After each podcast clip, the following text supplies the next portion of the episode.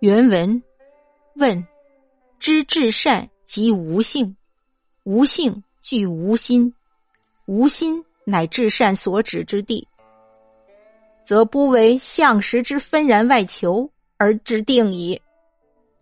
定则不扰扰而静，静而不妄动则安，安则一心一意只在此处，千思万想，务求必得此至善，是能虑而得矣。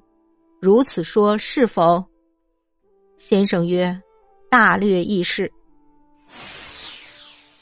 译文：有人问说：“如果知道至善就是我的性，我性在我心中具备，我心就是至善存留之处，那么我就不会像原来那样急着向外求取，志也就安定了，志定就不会有烦恼，定能安静。”静而不妄动，即为安；安就能专心致志在至善处。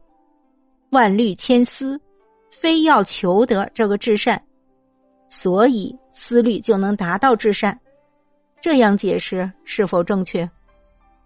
先生说：“大致如此。”